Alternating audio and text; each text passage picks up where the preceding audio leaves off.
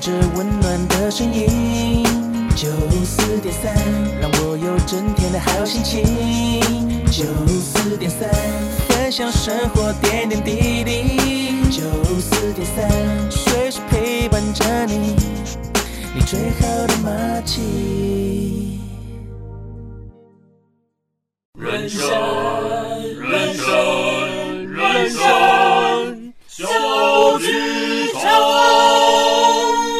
友们，在演出开始前，请容我们提醒您：演出中可以用手机、用电脑、用收音机，但请不要拍打、喂食或是转台，拜托。如果您都已经准备好了，请让我们一起走进人生小剧场。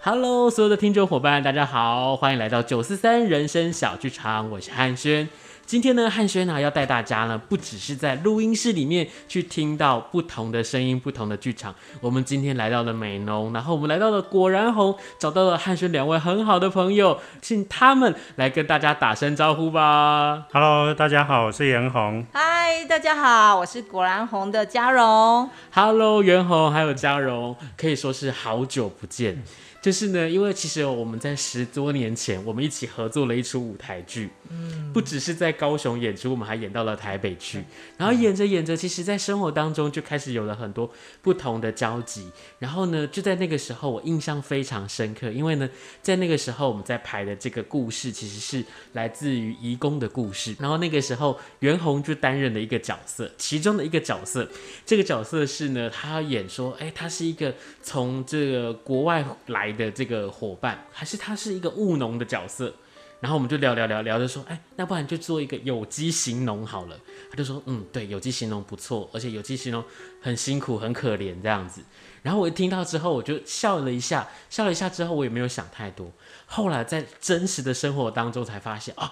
袁弘真的是一个有机型农，而且呢，他其实在这个美农这个地区呢，他已经做了很多年很多年的努力，不管是在农作上面，不管是在社区的经营上面，又或者是在艺术节上面。他跟嘉荣两个人一起去合作，然后去做了很多很多很有趣、很有意思的事情。所以今天想要在人生小剧场当中来跟大家一起来分享。那我想要来问问，就是袁弘跟嘉荣，就是是什么样的契机让你们可以有这样的一个想法，回到了自己的家乡，然后去做这件事情？我相信这个问题可能从你们创果然红的第一年，或者是回到家乡的第一年开始去做这件事情，就很多人在。问你们这个问题，那一直到现在这几年的时间，你们觉得从一开始回来到开始去努力，到现在这一段时间的改变，你们觉得有跟当初的想法不太一样吗？又或者是跟当初的初衷，你们觉得有什么不同的地方？我们一开始回来的时候，其实完全没有想那么多，对啊，就是回来种田而已，对。然后是因为莫拉克八八风灾啊，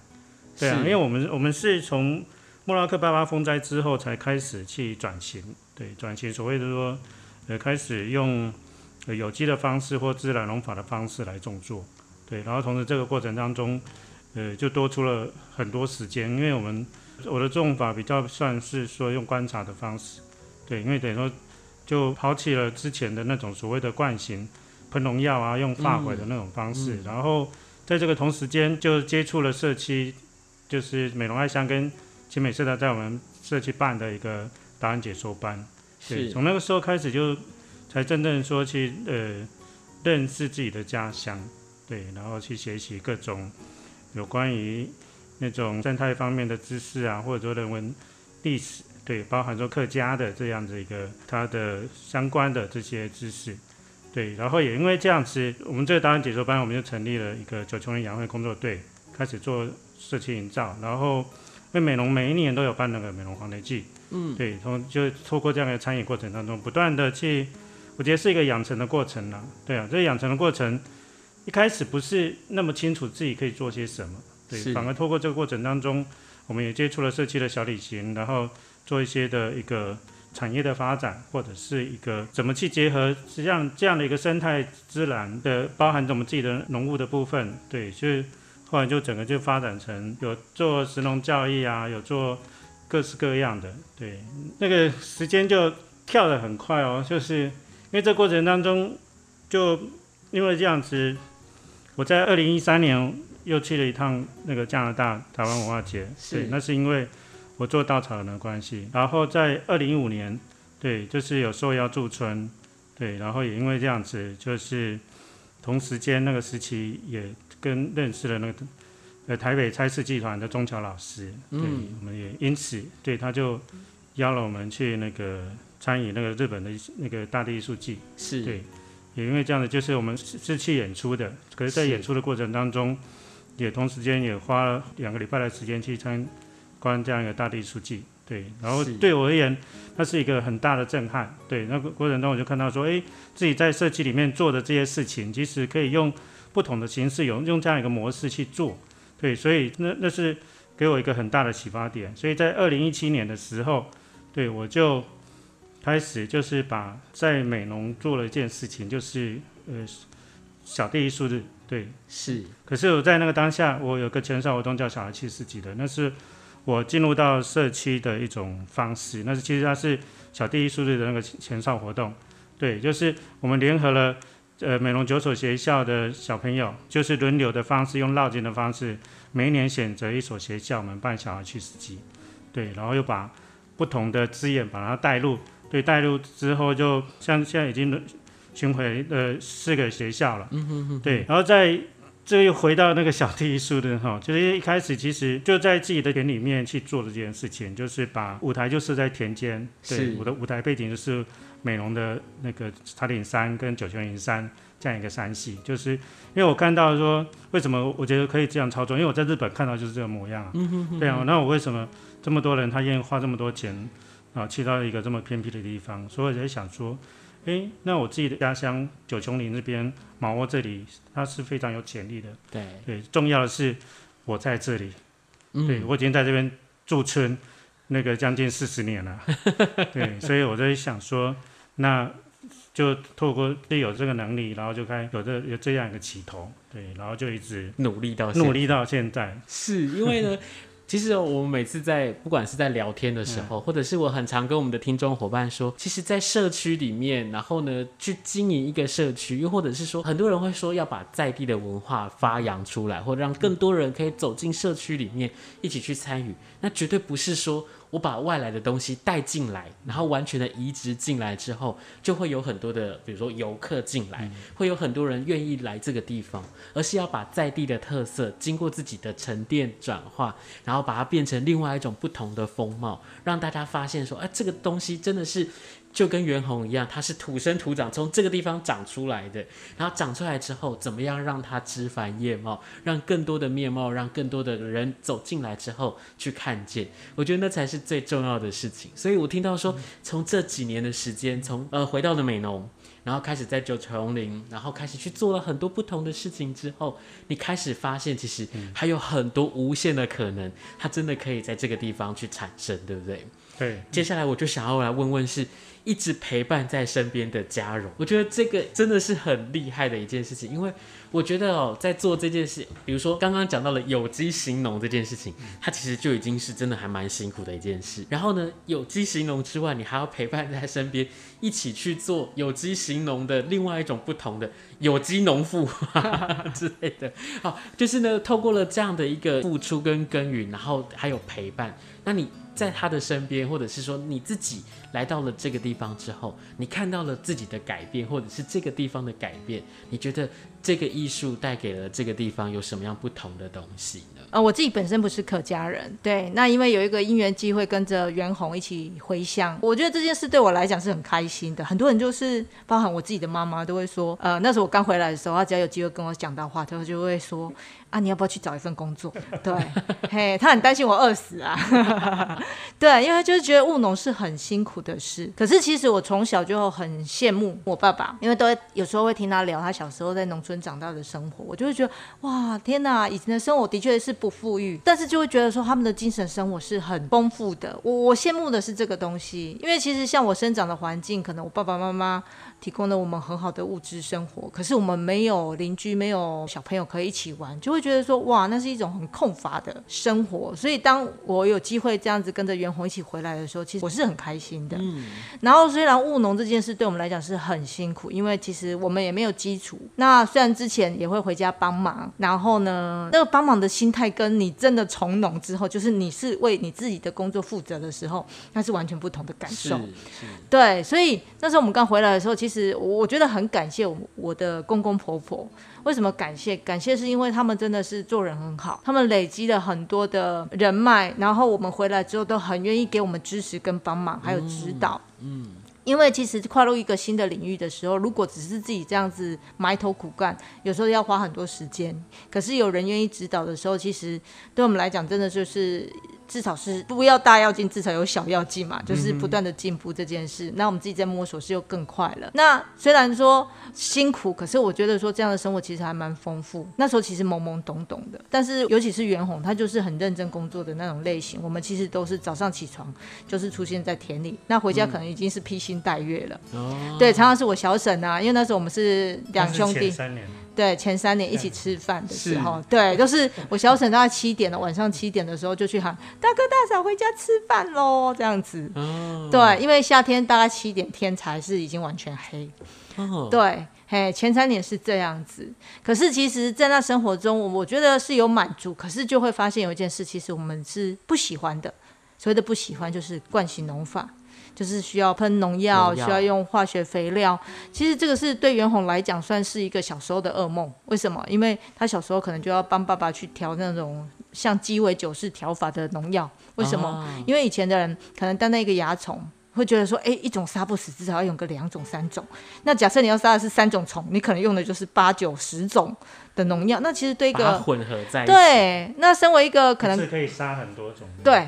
哦，哎，元宏那时候大概国中生吧，他就要做这种事情，而且这样去调，其实那个味道是很不舒服的。嗯，所以其实即便是不喜欢，可是好像也想不到其他方法了。嗯，嗯，所以刚才袁宏有提到说，八八风灾对我们来讲真的就是一个危机。的确，他把我们就是我们当时已经种到六分地的面积的木瓜园，嗯、大概有三区，整整三天的风雨就把就把它毁到大概。两区全毁，一区只剩下不到一半的面积的木瓜可以留下来。哦，对，可是我们其实。对我们来讲，我觉得我们真的是某程度真的是怪人。为什么说是怪人？因为我们把木瓜园整理好了之后，我们其实不是在想，一般的农民就开始想，我接下来要种什么，赶快赚钱回来。是，对我们反倒是想要停下来说，我们接下来可以做什么？所以我们选择田都整理好了之后，两块完全已经毁掉的农田，我们就还给了地主，只留那一半的田。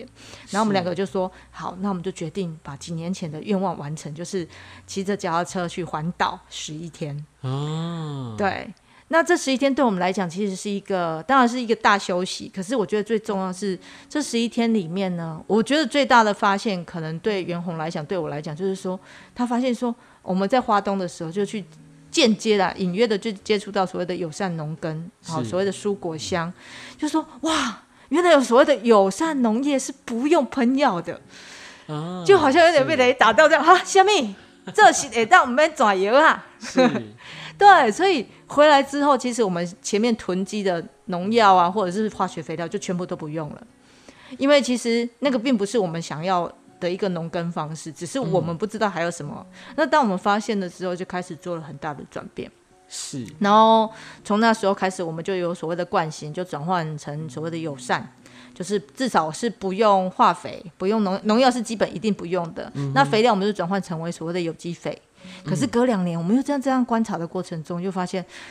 植物其实如果当我们不求量的时候，它可以自己长得很好啊。欸、那你也不用给它肥啊，因为大自然的肥就很多了。那我想我有问题想问，导师我举手，请说，请说。就是、那这两年的时间，其实从你们一开始发现这样一个自然的根法之后。回到了美农，然后开始去做这件事情。你们中间不会遇到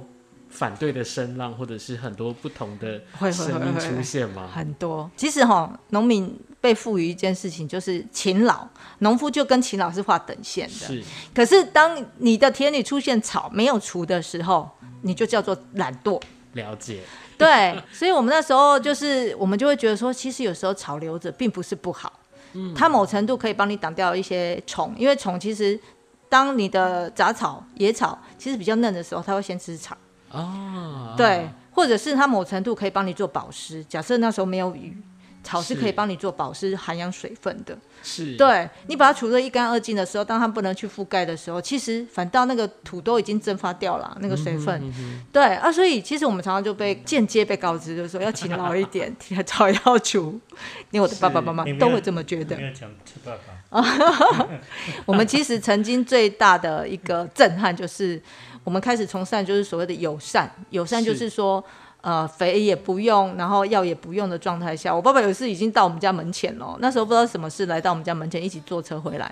我爸爸就就很严厉的跟我们讲：“你们要是再用再种有机的话，我以后就不要来你们家了。”轰！天哪，就是雷劈！那个那个画面，我相信所有的听众伙伴可以跟我一样想象的出来，那有多严重的一件事情。对对，是。但是其实可以理解，就是说爸爸跟妈妈他们其实会觉得说，女儿嫁到乡下，他们已经舍不得了。那又做这样一个农耕的时候，他们知道其实产产量是很少的。嗯哼，对。可是其实对我来讲，就是我们还是想过这样的生活方式，就是还是选择这样的一个农耕方式。那我们当然就尽量就是让他可以是。收入变好，想更多的方法，例如说，可能我的收成不多，那我们是把它转换成像所谓的食农体验教育的部分，嗯，对，一样是增加收入，但是我们不需要为了赚钱而去改变我们想要追求的目标。是，对，可能经过了这一段时间之后，大家真的看到了这个成果是什么？我相信。不管是你的父亲，或者是所有的伙伴、邻居们，他也才看到了这件事情，他的转变是什么？因为我相信，对于所有的务农的伙伴来说，他可能从小根深蒂固的观念，你必须要让他在这一瞬间。他们没有经过十一天的自行车的环岛旅行啊，他们没有去看到这些东西，他们不知道不知道袁弘在小时候的那个梦魇有多可怕。因为我相信那个味觉的事情，它真的是从小到大一辈子里难以忘记的这件这个东西。那我相信透过了这样的一个，我想它像是一个革命一样，它也像是一个转型的过程。透过了这个转型，然后终于看到了自己。在这一块土地上面，不管是对这个土地的爱，或者是这个土地给你的回馈是什么，我也是觉得，哎，透过了这样的一个转型之后，让更多更多的希望来到了美农，然后来到了这块土地上面，然后也因为这个样子，开始有了很多很多不同的体会。不管是孩子们走进了田地里面去，我相信现在有很多的孩子们，他们可能连脱掉鞋子在地上走路，他们都没有经历过这件事情，他们会觉得啊不舒服，或者是他们会觉得哦好刺之类的。可是你透过了实际的让他去体会、去感受之后，我相信那种感动，那真的是一辈子难忘的。嗯。那所以我觉得也因为这个样子，好几次有机会可以合作的时候，我都好想要找果然红一起来合作。我想要让更多的孩子，更多喜欢艺术的人。你不只是走进剧场里面去看到很多的表演，你更可以实际的来到不同的地方。比如说刚刚袁弘说的，就是我们在在地，透过在地很多不同的创意、不同的结合，我们把它结合在一起。然后，其实在这个过程当中，我也看到袁弘有很多很多不同的设计、不同的想法，又或者是他自己手上的技术都非常的厉害。这几年的时间，我看到他跟人家去盖房子，然后去做了很多装置的艺术，包括你自己在做的时候，我都会非常的惊艳，我都说哇。袁弘到底是你平常在务农，然后脑子在想的是别的事情吗？还是说，到底是什么样的一个刺激，让你们两个可以有这么多不同的想法，让自己可以在生活当中，其实务农已经很辛苦，我觉得很忙碌诶，每天要做的事情非常的多，包含像今天我们来这边访问，然后我就问袁弘说，诶，今天比较没事吗？他说没有啊，因为你来，所以我们就把事情排开，务农的事情绝对忙不完，没有休息的那一天呢。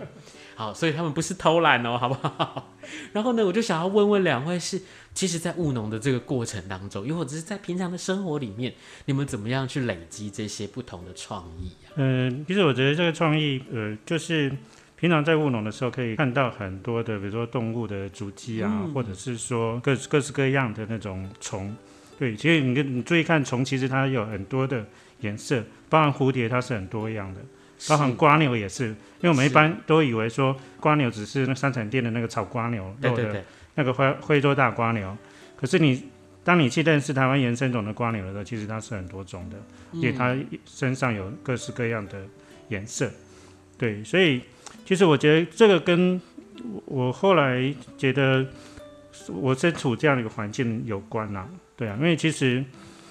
我平常就有习惯在收集一些物件。对，所谓物件就是别人不要的。对，像我做稻草人那个时期，其实大家都知道，我有在做稻草人，有需要一些衣服，大家都会是把那要丢掉的衣服给我。对，还有一段时间是安全帽。对，安全帽有一段时间是用安全帽来创作。对啊，其实就会想说，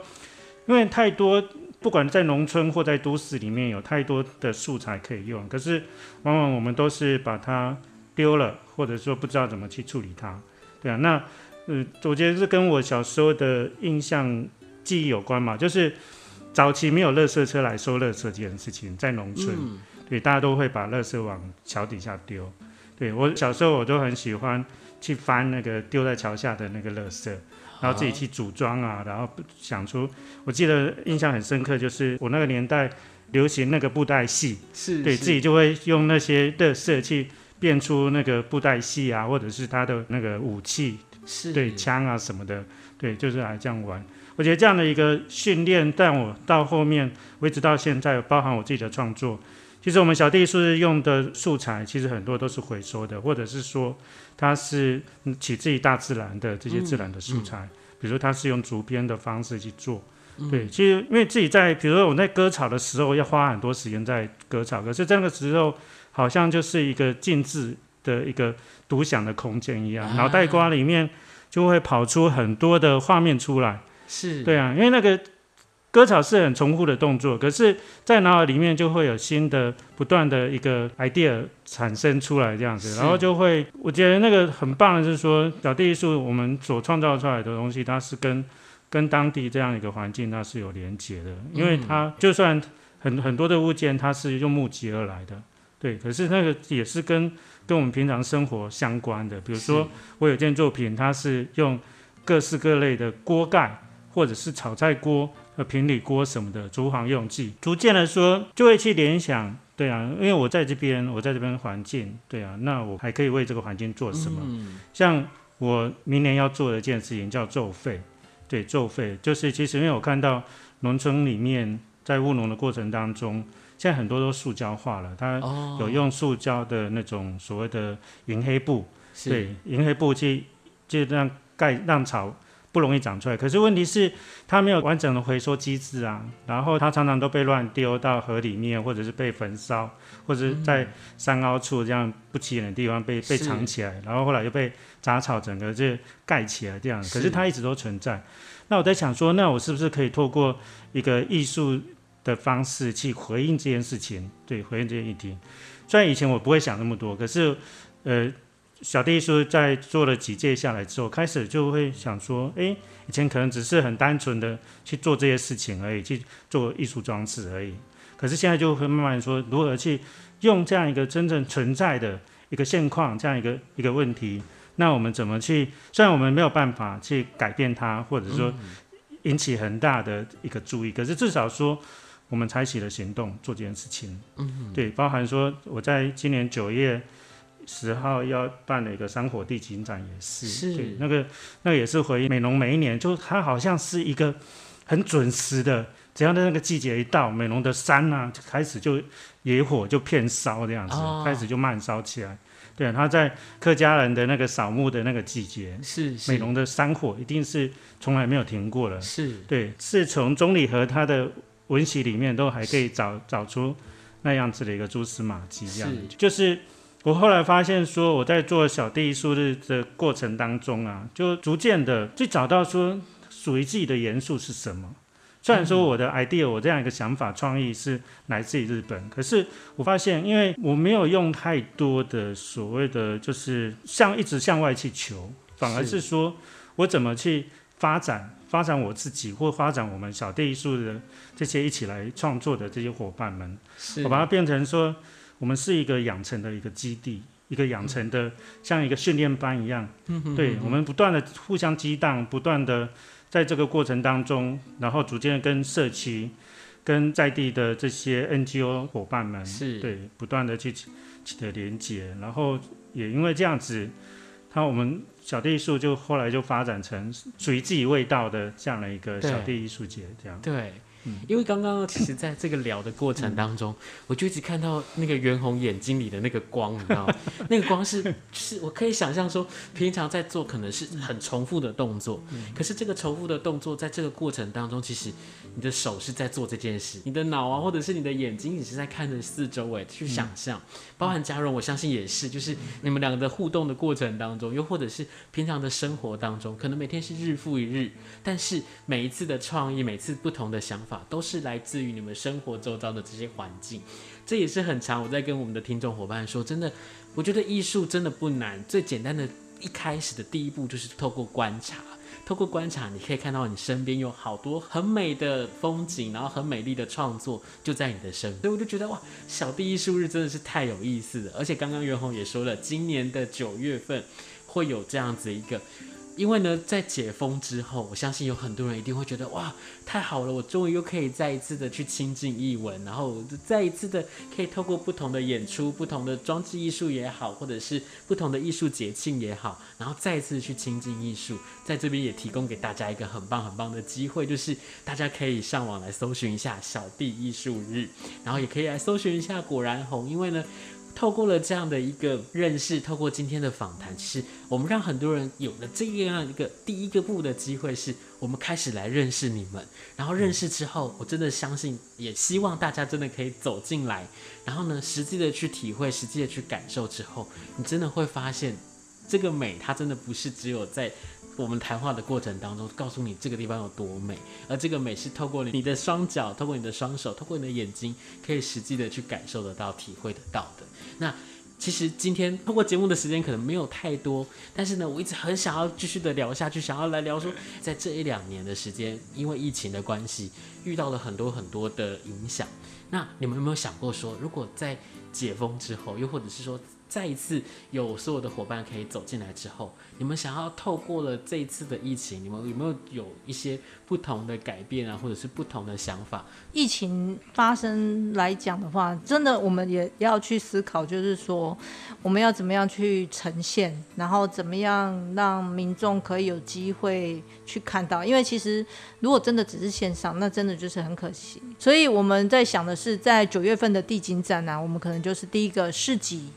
其实我们还是觉得自己是很重要的，有可能我们本来设定的摊数就是需要减少，但是会做一个特色化的一个服务，好，然后把这样的一个可能类似可以在户外。野餐的方式，就是呃，他可以去享受这个氛围，可是他又可以去体会在地市集朋友的手作，但是我们又可以让那个安全距离可以去保持下来。其实都还是必须去思考，怎么样可以把我们原本想要提供大家的一个视觉的享受，然后艺术的价值，还有就是我们在地的奇美的这些在地特色的伙伴的。部分是对，再去透过各种形式，在这样一个严峻的疫情下，我们还是可以跟大家做交流跟分享。那当然，这个形式其实还是要透过不断的尝试，然后慢慢的去调整，因为我们都希望，我们都期待啊。这个疫情这一波，呃，可以赶快过去。可是它其实真的，我想未来它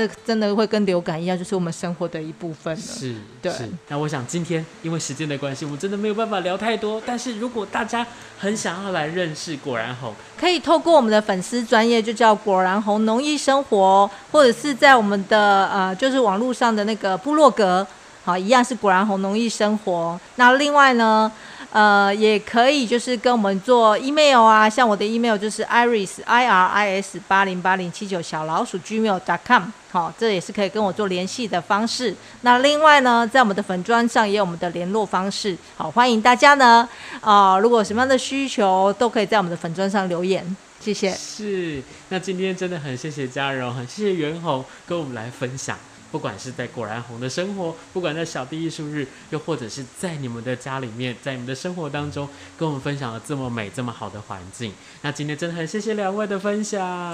好，谢谢大家，谢谢大家的收听，谢谢谢谢所有的伙伴们，我们是九四三人生小剧场，那我们就下周见喽。